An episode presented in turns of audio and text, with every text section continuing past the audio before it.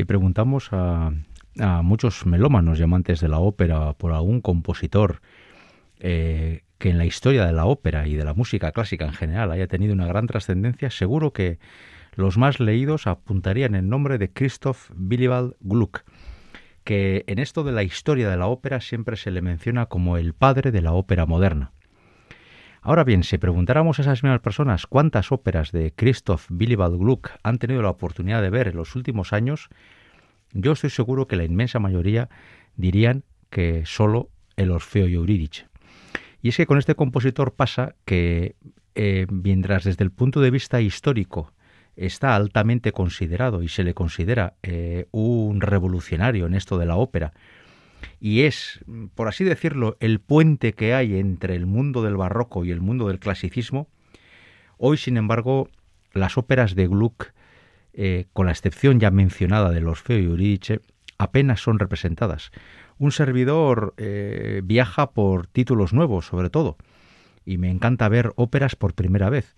Y hasta donde me da la memoria, que cada vez es menos, eh, desde luego en Euskal Herria sé que no. No ha habido otra ópera que no sea Orfeo y Eurídice en los últimos 25 o 30 años, y seguramente serán muchos más. Pero si vamos a teatros más o menos accesibles, como el Teatro Real de Madrid o el Gran Teatro del Liceu de Barcelona, yo no recuerdo otra ópera distinta a este Orfeo y Eurídice de Gluck en los últimos 20 años. Y es que Gluck se ha quedado, si se me permite un poco la exageración, casi para los libros de historia. Pero los teatros se acuerdan muy poquito de este compositor.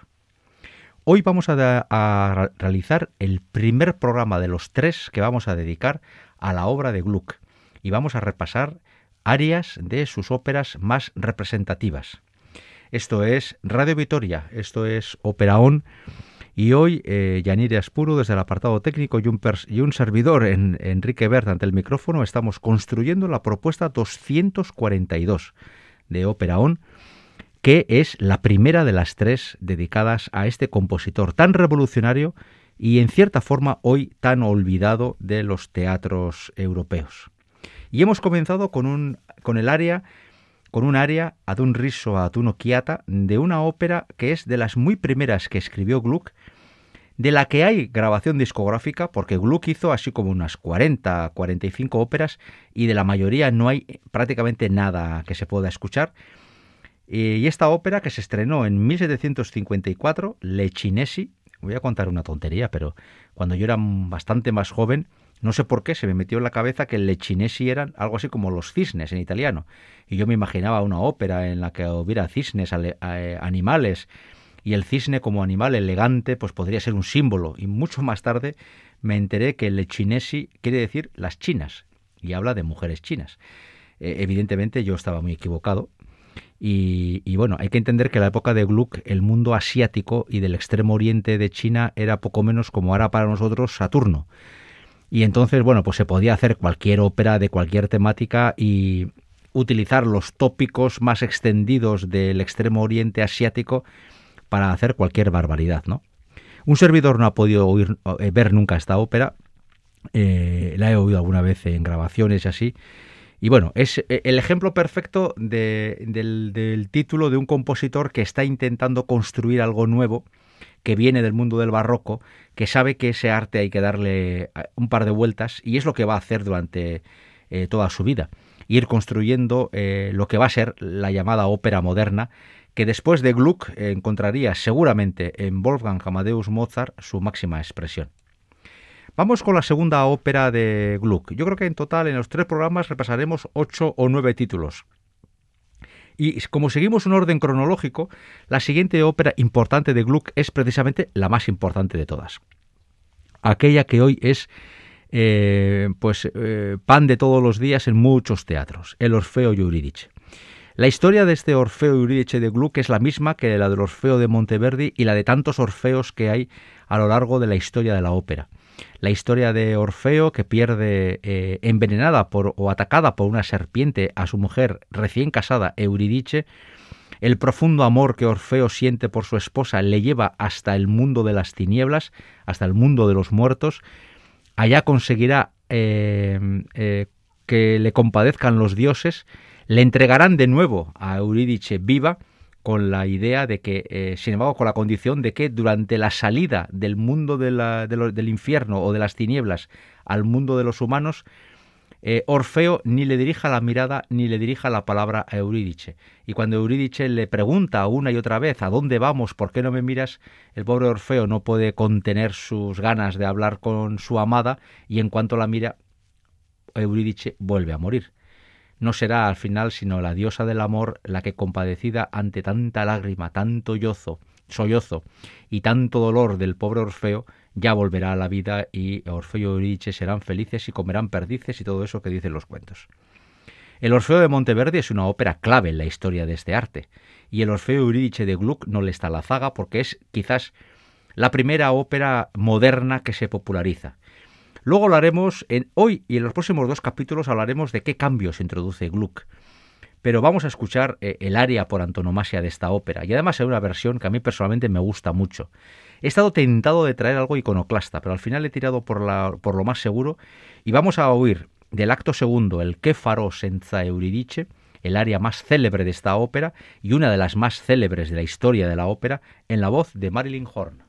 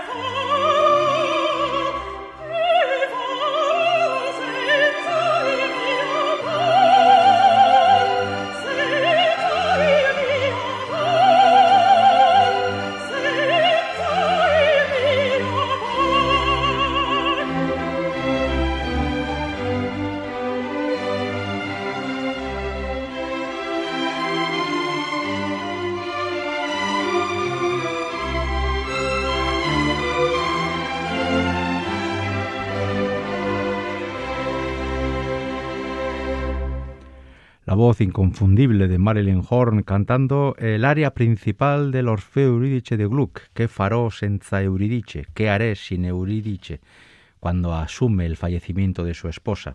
Estrenada ocho años después del Lechinesi y considerada la primera ópera eh, de Gluck en la que se atisba ya la que luego sería la ópera eh, moderna.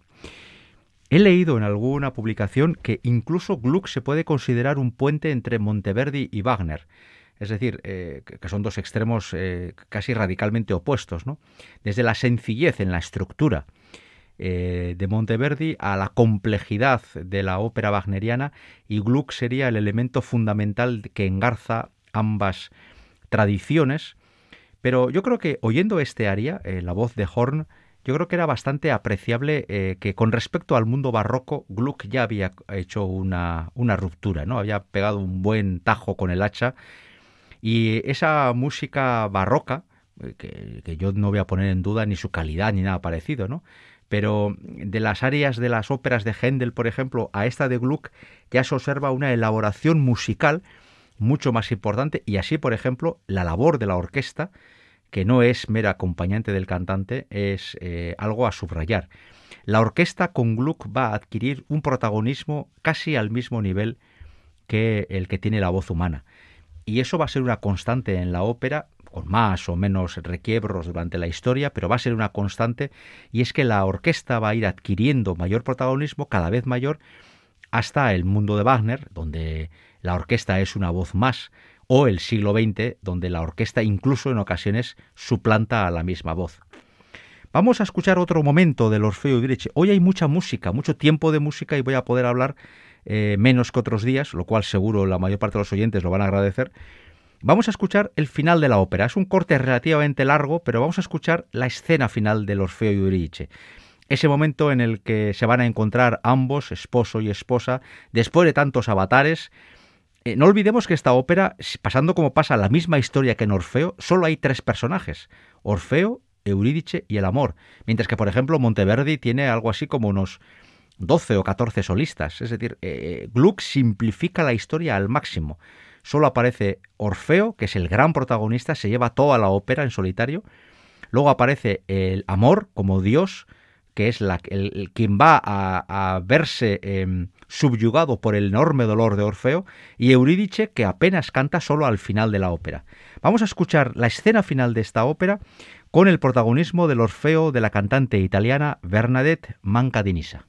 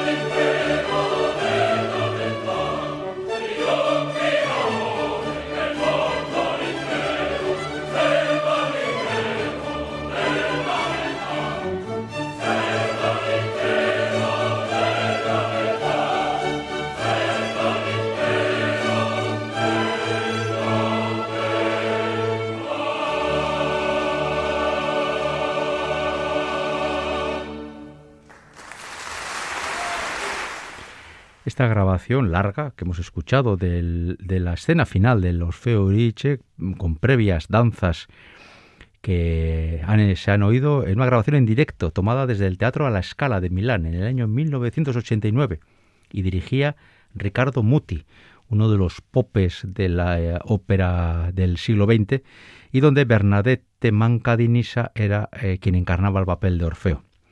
Vamos con la última ópera que vamos a repasar hoy, Alceste, una ópera que hoy en día está bastante relegada, pero que en su momento tuvo unos años de, cierto éxito. Me refiero a éxito en cuanto a, ser programada en los teatros europeos y que las grandes estrellas de la lírica se encarga, o obtuvieran interés en esta ópera. No es una ópera olvidada como Le Cinesi, ¿no? la primera que hemos escuchado, pero sí es una ópera relegada. Creo que es otra cosa distinta. Eh, la música de Gluck ha sido abordada por estéticas o por eh, directores de orquesta con estéticas muy distintas. Ricardo Muti, uno de los grandes verdianos del siglo XX, ha entrado también en el mundo de Gluck y le da ese toque más bien decimonónico a la música de Gluck. Hubo una época, eh, pues justo a mitad del siglo XX, donde las óperas de Gluck o sobre todo la música orquestal de Gluck se interpretaba eh, casi casi, si se me permite la simplicidad, como si fuera una sinfonía de Beethoven o de Brahms, ¿no?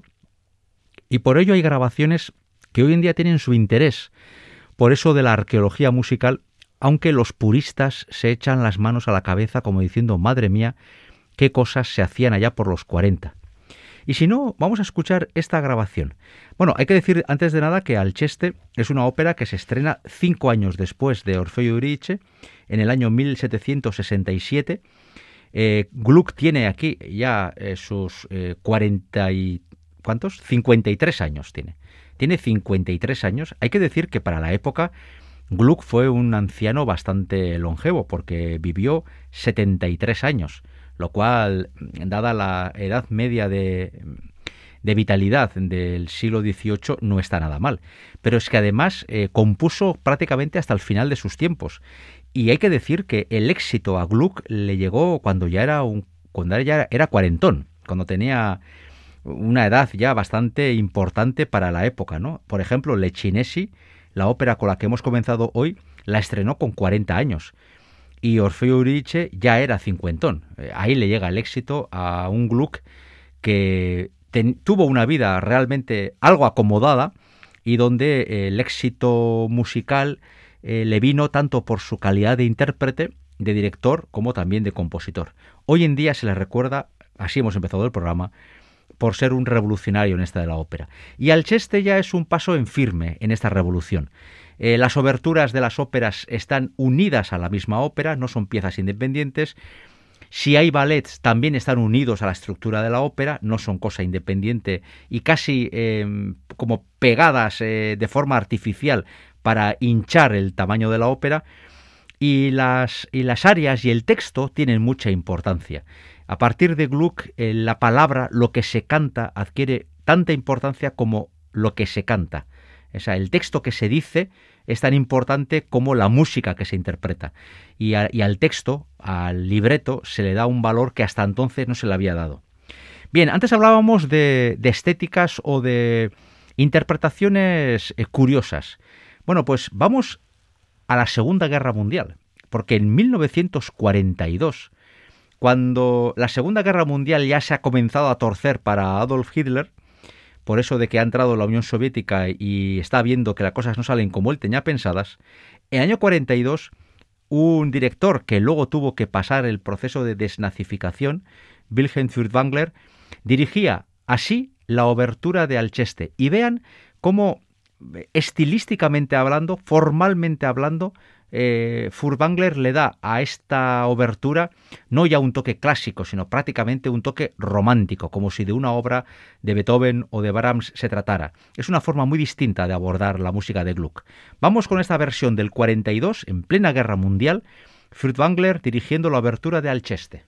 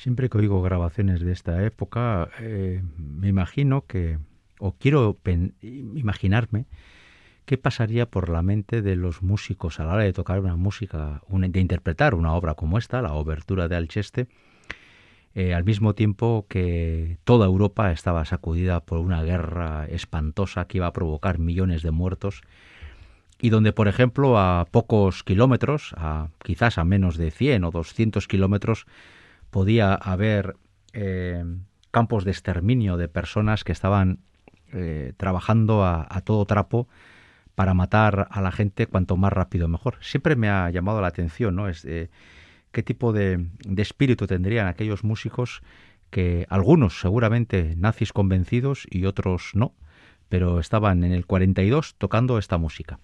Y ya hemos apreciado que desde luego la orquestación de Gluck más allá del toque romántico que le da eh, y de forma inequívoca Wilhelm Furtwängler, es obvio que la orquestación de Gluck en esta Alcheste ya tiene otra dimensión. Estamos bastante lejos de la orquesta barroca de la época de Händel y aquí ya hay familias, eh, eh, familias instrumentales que van adquiriendo más protagonismo.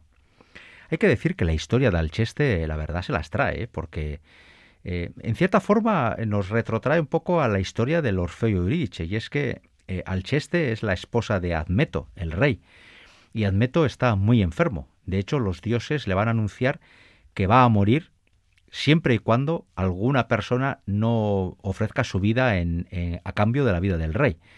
Y va a ser su esposa, Alcheste, quien decida morir por el rey, por amor hacia él, y, así va a ocurrir. Los dioses aceptarán la vida de Alcheste y Admeto eh, sanará. Lo que ocurre es que este hombre, al sanar, se da cuenta que su esposa está muy triste, está como distinta. Y va concluyendo que, claro, una que se entera que alguien ha tenido que entregar su vida para poder eh, librar el rey, la suya misma, el rey va uniendo cabos y se da cuenta que ha sido su misma esposa quien ha ofrecido su vida en intercesión de la vida del rey. Y por eso eh, Admeto eh, decidirá ir a donde los dioses para pedirles que no se tenga en cuenta la propuesta de la reina y que sea él quien fallezca.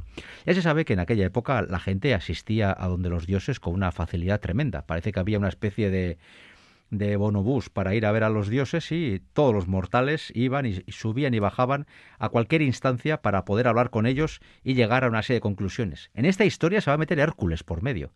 Y Hércules, una vez enterada de la situación, va a hacer todo lo posible para interceder también ante los dioses para que tengan en cuenta el profundo amor que sienten entre sí Admeto y Alcheste.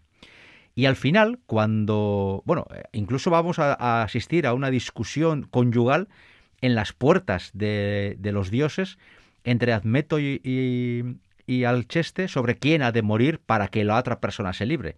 No, deja de ser una discusión cuando menos curiosa.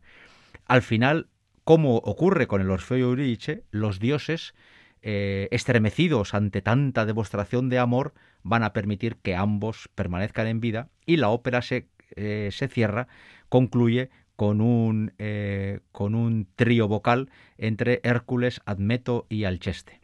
Bien, esta ópera hoy en día ya digo que, bueno, en París se suele poner Gluck bastantes veces. Hay que, decir que, que Gluck tuvo una relación con la ópera de París muy importante. Hoy no hemos comentado de este tema gran cosa porque lo va a ser a partir de, de Alcheste. A partir de ahí en adelante sí que va a hacer muchas obras para París. Estas tres óperas que hoy hemos visto, Lechinesi, Orfeo Eurídice y Alcheste, se estrenaron en Viena. ¿eh? Gluck era alemán, se estrenaron en Viena, pero luego eh, Gluck llegará a París y en París tendrá una legión de seguidores que se convertirán en fervorosos gluckistas y eh, Gluck escribirá en francés. Y de Alcheste, de esta misma ópera, tenemos la versión original, que está en italiano, como era entonces preceptivo, y luego tenemos una segunda versión, elaborada años después, que ya está en francés y que es la que normalmente se suele cantar hoy en día. Por eso el programa de hoy lo cerramos con el aria más conocida de Alcheste de Gluck, una ópera que canta la protagonista, Alceste, y que eh, en el francés de la segunda versión, Divinité du Styx, es una, un área bastante frecuente en los recitales de sopranos conocidas que abordan este, este, este momento histórico, este género. Vamos a escuchar además en la voz de, eh, de la soprano de cabecera de Operaón, seguramente la soprano por la que más elogios eh, he dicho a través de este micrófono, y los que aún quedan, porque no me pienso cansar, que es María Calas. María Calas grabó el, eh, fragmentos de Orfeo Eurídice y también grabó este fragmento del Alcheste. Por cierto, vean cómo en este área, por ejemplo, Gluck hace que suenen los trombones un instrumento por entonces rarísimo, de rarísimo uso, pero sin embargo Gluck en ese proceso de, mm, incorporación a las orquestas de distintas familias instrumentales va a dar a los trombones como instrumento de metal una relevancia que hasta entonces era bastante infrecuente. Así pues, la voz de María Calas, el área más conocida de Alcheste, así cerramos el programa, el primero de los tres que vamos a dedicar a la obra de Gluck. Nuestra intención, sobre todo, es enseñarles pinceladas de la obra de este maestro y que ustedes vayan eligiendo la que más le guste. Con la voz de María Calas y en la confianza de haberles ayudado a conocer un poquito mejor la vida y la obra de Gluck, hasta la semana que viene.